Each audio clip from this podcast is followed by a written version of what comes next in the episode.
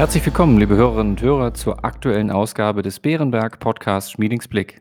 Heute wieder als Anleger Spezial.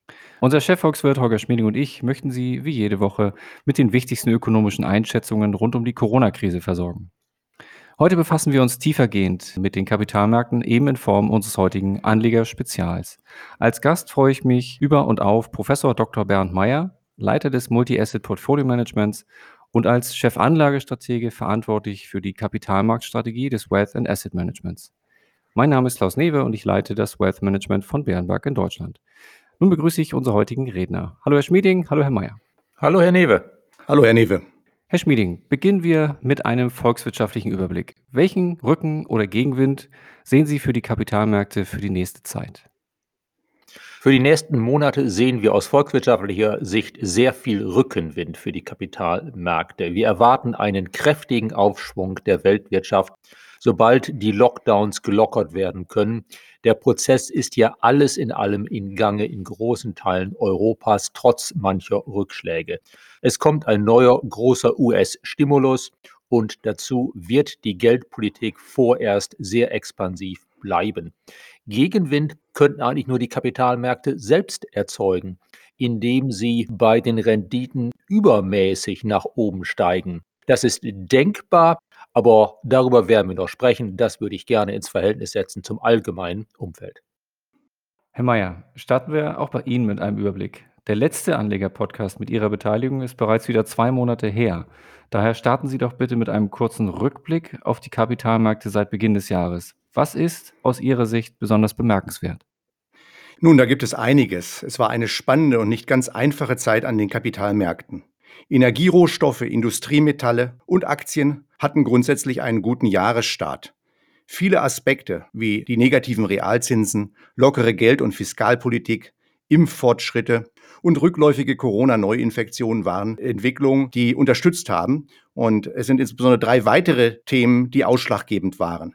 Deutlich positive Konjunktur und Inflationsüberraschung, eine extrem gute Berichtssaison der Unternehmen für das vierte Quartal und die Spekulation auf ein weiteres massives Fiskalpaket in den USA, welches nun ja wohl auch verabschiedet wird. Aber mit den positiven Konjunkturüberraschungen traten auch Inflationssorgen und steigende Anleiherenditen in den Fokus. Ab Februar zogen die Anleiherenditen deutlicher an. Die Folge waren erhöhte Volatilität, eine Belastung aller Anlagen und ein deutlicher Favoritenwechsel. Sichere Häfen wie Gold und Staatsanleihen, defensive Aktien und hochbewertete Wachstumstitel wurden besonders getroffen. Gut funktionierten zyklische Aktien, Small Caps, Schwellenländer, Großbritannien und Rohstoffexposure außerhalb von Gold. Der Renditeanstieg war nicht wirklich unerwartet, kam aber überraschend schnell und stark. Die Entwicklung passt aber ganz gut in das veränderte Marktumfeld mit vermehrt abrupten Bewegungen, welches wir ja bereits in einem der vorherigen Anleger-Podcasts thematisiert haben. Vielen Dank. Dann schwenken wir jetzt auf den Ausblick. Welche Entwicklung zeigt die auslaufende Berichtssaison für das vierte Quartal und was erwarten Sie für die kommende Berichtssaison über das erste Quartal sowie für die zugrunde liegenden Entwicklungen in den Unternehmen? Und gleich ergänzt, was bedeutet das für die Aktienbewertung? Nun, die Berichterstattung der Unternehmen für das vierte Quartal 2020 war wie bereits gesagt sehr positiv. Woran kann man das festmachen? Schauen wir beispielsweise auf den amerikanischen SP 500 Index, für den gibt es halt die besten Statistiken. Knapp 80 Prozent der Unternehmen berichteten Q4-Gewinne oberhalb der Erwartungen der Analysten. Eine Quote weit oberhalb des langfristigen Durchschnitts. Die Q4-Gewinne waren im Schnitt 17 Prozent besser als erwartet. Und es war letztlich das dritte Quartal in Folge mit deutlich positiven Überraschungen. Besonders positive Überraschungen gab es insbesondere im Energiesektor, bei zyklischen Konsumwerten, Kommunikationsdienstleistungen und Finanzwerten. Q4-Gewinne lagen damit letztlich bereits 4% höher als ein Jahr zuvor. Anfang des vierten Quartals war die Erwartung noch bei minus 14% US-Gewinne sind damit 2020 nun nur um 12% gefallen erheblich weniger als zunächst befürchtet. Nach vorne schauend für die ab April anstehende Q1-Berichtssaison ist ein vielversprechendes Verhältnis aus 55 positiven und 44 negativen Ad-Hoc-Vorankündigungen zu beobachten. Historisch gibt es eher zwei bis dreimal so viele negative Vorankündigungen als positive. Das ist sehr positiv. Analysten revidieren entsprechend die Gewinnerwartung weiter nach oben. Aktuell sind zwei Drittel aller Revisionen von Gewinnschätzung für die kommenden zwölf Monate nach oben. Die Gewinnerwartungen für die kommenden zwölf Monate steigen deutlich stärker als die Aktienmärkte selbst. Und das bedeutet, die Bewertungen beginnen sich zu normalisieren. Und das müssen sie letztlich ja auch mit den steigenden Anleiherenditen. Ich gebe Ihnen ein Beispiel. Auf Basis der Gewinnerwartung für das Jahr 2022 handelt der Stock 600 bei einem Kursgewinnverhältnis von 14,9 und der S&P 500 bei 19,4. Diese Bewertungen sind dann gar nicht mehr so weit weg vom langfristigen Durchschnitt. Dann blicken wir noch ein, auf eine besondere Facette des Kapitalmarkts. Und äh, Schmieding hatte sie eben schon erwähnt. Der Kapitalmarkt könne sich selbst ein Bein stellen, wenn die Renditen zu stark steigen. Blicken wir also auf eine besondere Entwicklung an den Anleihemärkten, die wir im Februar erlebt haben. Die Anleiherenditen sind im Februar rasch und bemerkenswert gestiegen. Zunächst an Sie, Herr Mayer. Was waren die Gründe hinter dieser Entwicklung und welche Bedeutung interpretieren Sie? Naja, die Erholung der Weltwirtschaft ist auf gutem Weg. Aktienkurse, Rohstoffpreise und Immobilienmärkte notieren bereits über dem Vorkrisenniveau. Da ist es mehr als überfällig, dass auch die Kapitalmarktrenditen nun endlich wieder in Richtung Vorkrisenniveau steigen, wenngleich die Leitzinsen politisch weiterhin eingefroren bleiben. Somit bestätigen die Anleihenmärkte, was die Aktien schon lange vorweggenommen haben, die Erholung der Weltwirtschaft. Bemerkenswert sind allerdings zwei Dinge die Geschwindigkeit des Anstiegs der Renditen und die Tatsache, dass es nicht nur die Inflationserwartungen waren, die weiter gestiegen sind, sondern dass auch jetzt Realrenditen beginnen anzuziehen. Seit Jahresbeginn sind die Renditen zehnjähriger US-Staatsanleihen um rund 65 Basispunkte gestiegen. Und nur ein Drittel dieses Anstiegs resultiert aus steigenden Inflationserwartungen. Auch wenn die Anleihenrenditen damit einen merklichen Anstieg hinter sich gebracht haben und es auch mal längere Gegenbewegungen geben dürfte, dürften sie mittelfristig weiter steigen. Die Realrenditen erscheinen zu niedrig für das erwartete starke Wachstum. Auch dürften höhere Inflationszahlen in den kommenden Monaten die Spekulation darüber, wann die Zentralbanken trotz der derzeitigen Beruhigungsbemühungen eine Kehrtwende einleiten, nicht abreißen lassen. Was bedeutet das für die Märkte? Der Effekt auf die Aktienmärkte bleibt begrenzt, solange die steigenden Renditen Spiegelbild starken Wachstums sind. Denn dann dürften steigende Gewinne den Effekt rückläufiger Bewertungen überkompensieren. Reflektieren Sie aber eine zukünftig restriktivere, das Wachstum belastende Geldpolitik, wird es für Aktien deutlich schwerer. Die Wahrheit liegt wahrscheinlich irgendwo in der Mitte, aber das Marktsentiment wird vermutlich zwischen den beiden Sichtweisen hin und her schwanken. Das erzeugt Volatilität und ständige Rotationsbewegung. Dann die ähnliche Frage an Sie, Herr Schmieding. Wie bewerten Sie diese Entwicklung und die mögliche Reaktion der Notenbanken? Herr Mayer hat ja schon einiges gesagt. Die Notenbanken wollen einen kräftigen Aufschwung. Sie wollen, dass die Arbeitslosigkeit zurückgeht. Sie wollen auch, dass die Inflation sich wieder bei normalen Werten um die 2%, in den USA vielleicht sogar zeitweilig etwas über 2% einpendelt. Dazu passen einfach Renditen an den Anleihemärkten, die weniger gedrückt sind, als sie es im vergangenen Jahr waren. Aber um den Aufschwung zu sichern, achten die Notenbanken darauf, wie sehr die Finanzierungskosten für Unternehmen, Haushalte und Staaten insgesamt steigen. Zu den Finanzierungskosten für Unternehmen gehören ja auch die Aktienmärkte.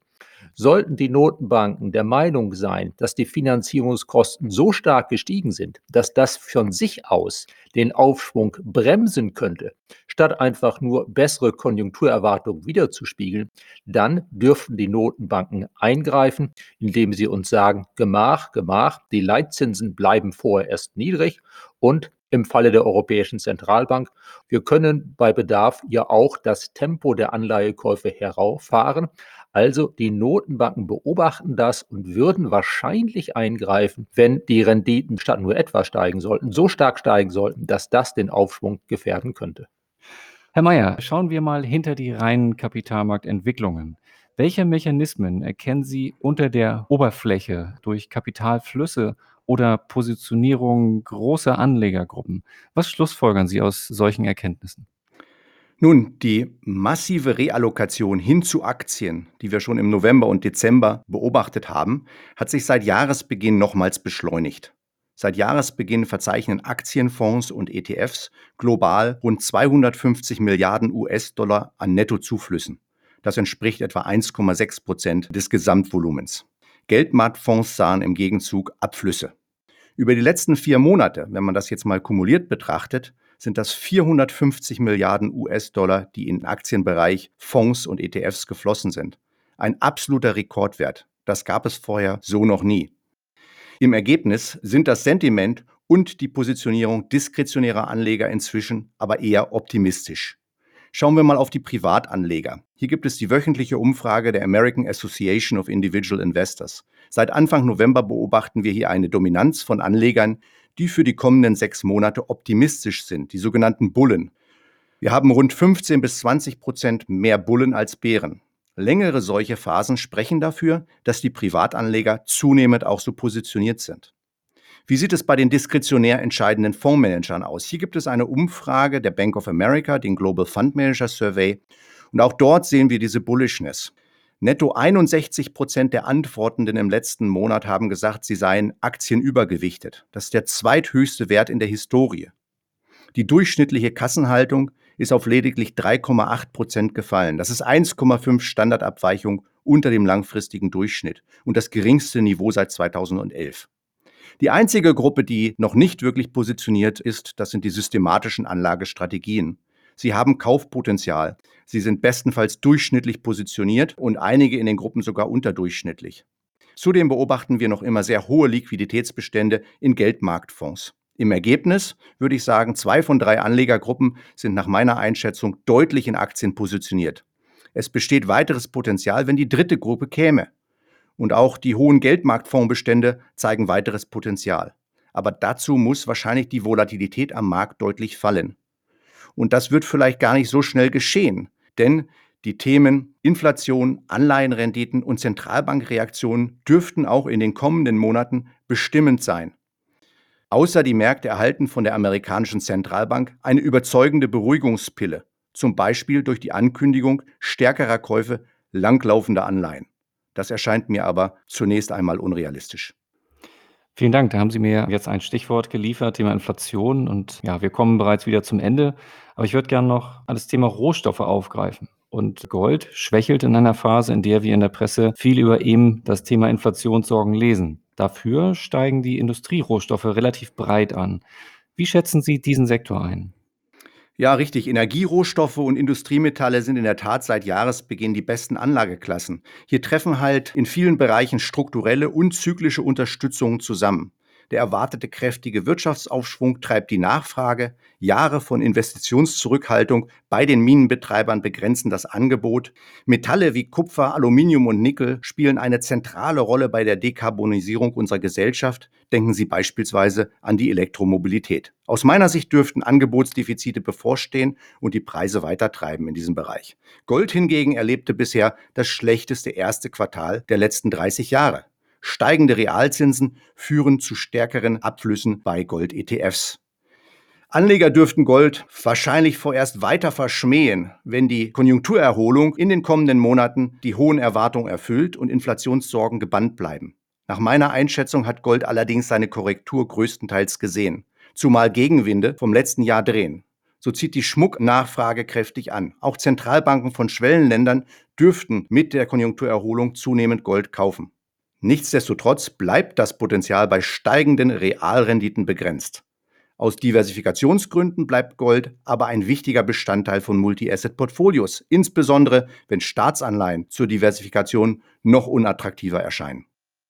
Vielen Dank. Ich hatte schon gesagt, wir kommen zum Ende. Insofern möchte ich gerne erneut zum Abschluss Ihre Prognose für die kommende Zeit hören, Herr Mayer. Wir haben die Zeit vor uns, in der das Motto Sell in May and Go Away zeitlich auf uns zukommen könnte.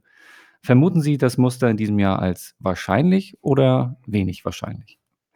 Das Muster konnte ich mir Anfang des Jahres für dieses Jahr sehr gut vorstellen. Ich hatte erwartet, dass es im Laufe des ersten oder Anfang des zweiten Quartals zu einer Euphorie kommt, im Zuge von Impffortschritten, Öffnung und Konjunkturaufschwung.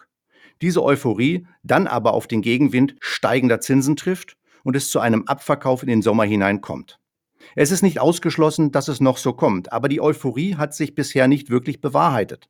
Noch sind nicht alle Anlegergruppen hoch in Risikoanlagen positioniert, während der Gegenwind vom Renditeanstieg schneller und stärker eingesetzt hat als erwartet. Das macht das Bild jetzt schwieriger. Vom aktuellen Niveau erwarte ich keinen deutlichen Abverkauf. Ich denke, Inflation, Renditen und Zentralbankreaktionen bleiben zentrale Themen über den Sommer. Die Marktstimmung wird zwischen möglichen Wachstumsenttäuschung, Reflationierungshoffnung und Inflationssorgen schwanken.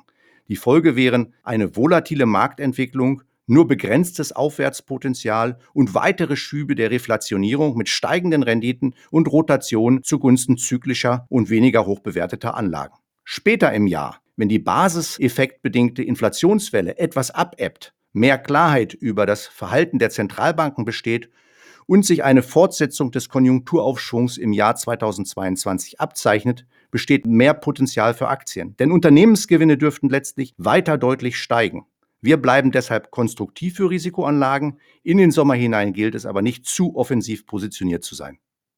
Meine Herren, ich danke Ihnen für Ihre heutigen Einschätzungen und damit verabschieden wir uns von Ihnen, liebe Hörer.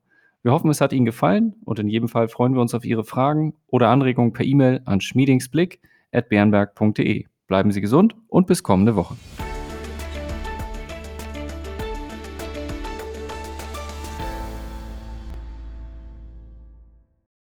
Wichtige Hinweise. Bei dieser Information handelt es sich um eine Marketingmitteilung.